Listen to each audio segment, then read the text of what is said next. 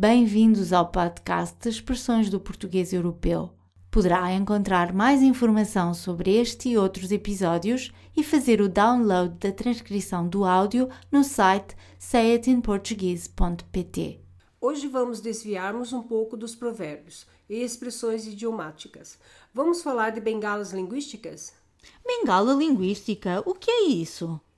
Tal qual como na vida real, uma bengala ou um bordão serve para nos ajudar a andar. Uma bengala linguística é uma palavra ou expressão sem, sem nenhum significado que usamos para reforçar a interação com o nosso interlocutor ou audiência, ou encher os momentos de pausa que fazemos enquanto pensamos no que vamos dizer a seguir. Todas as línguas apresentam bengalas linguísticas, também denominadas como bordões linguísticos, que acontece quase exclusivamente durante a interação oral. Algumas dessas bengalas são apenas sons, como por exemplo quando dizemos a, é, o ou um, enquanto procuramos a palavra que necessitamos ou formulamos a frase que queremos dizer a seguir. Ah, já percebi. Outras bengalas linguísticas são, por exemplo, dizer ok ou não é no final de uma frase não porque queremos ouvir a opinião do nosso interlocutor sobre o assunto de que estamos a falar, mas simplesmente para manter a sua atenção. Outro exemplo deste tipo de estratégia, desta vez usada pelo ouvinte, é dizer aham, para certificar a pessoa que está a falar que está a seguir com interesse o discurso preferido. As palavras pá e pronto e as expressões quer dizer e a questão é, são outros bordões linguísticos usados para preencher as pausas que naturalmente acontecem no discurso. Isso mesmo. Curiosamente, essas bengalas vão e vêm de acordo com a moda do momento. Em Portugal, durante os anos 70, era comum ouvir-se a palavra pá. Nos anos 80, pá foi substituído por fogo, sobretudo entre os adolescentes.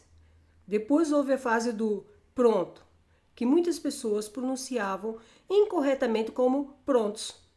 E ainda existem bengalas que são idiosincráticas ou peculiares a uma determinada pessoa.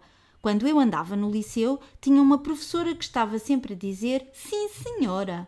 Ela tratava todos os alunos por tu, mas quando queria encorajar os estudantes pela resposta correta que acabavam de dar, ela dizia sim, senhora, muito bem. Ou Corretíssimo, sim, senhora! E usava sempre senhora, independentemente do género do aluno a que se estava a dirigir. Era a bengala linguística dela, de tal maneira que ficou conhecida no colégio como a professora Sim Senhora. Era a alcunha dela, ou, como vocês dizem no Brasil, o apelido que os alunos inventaram para se referir a ela sem usar o seu nome. Acho que já percebeste perfeitamente o que é um bordão ou bengala linguística. Conheces mais alguns exemplos desse tipo de palavra? Conheço. A palavra lá, usada em frases como faz-me lá esse favor, leva-me lá essa caixa, digam-me lá quanto é que devo pagar, conta-me lá o que é que aconteceu no sábado entre o Pedro e a Inês. Já que és tão inteligente, explica-me lá como é que se faz esta equação. Excelente exemplo. Os advérbios de lugar lá e cá são frequentemente usados com valor expletivo. Formas expletivas são aquelas que, sem acrescentar qualquer informação relevante à mensagem, expandem o discurso. Para além destes advérbios, a expressão é que também é usada dessa maneira. Queres dar mais alguns exemplos? Quero, mas também gostava de convidar os nossos ouvintes a enviarem-nos exemplos que eles usem ou tenham encontrado.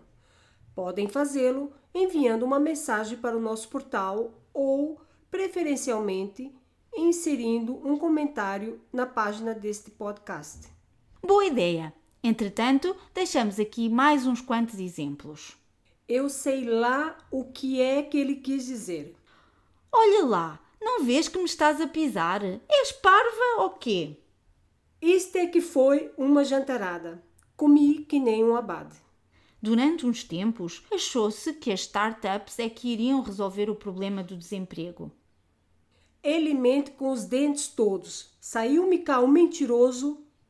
As notícias falsas tiveram cá um impacto nas eleições americanas que outros países começaram a adotar medidas de prevenção.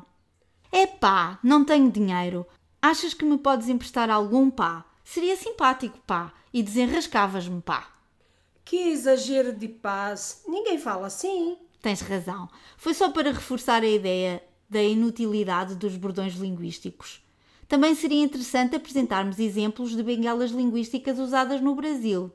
Alguns bordões usados na minha terra são o som o é e as palavras olha, que vocês também usam em Portugal, sobretudo para chamar a atenção de alguém.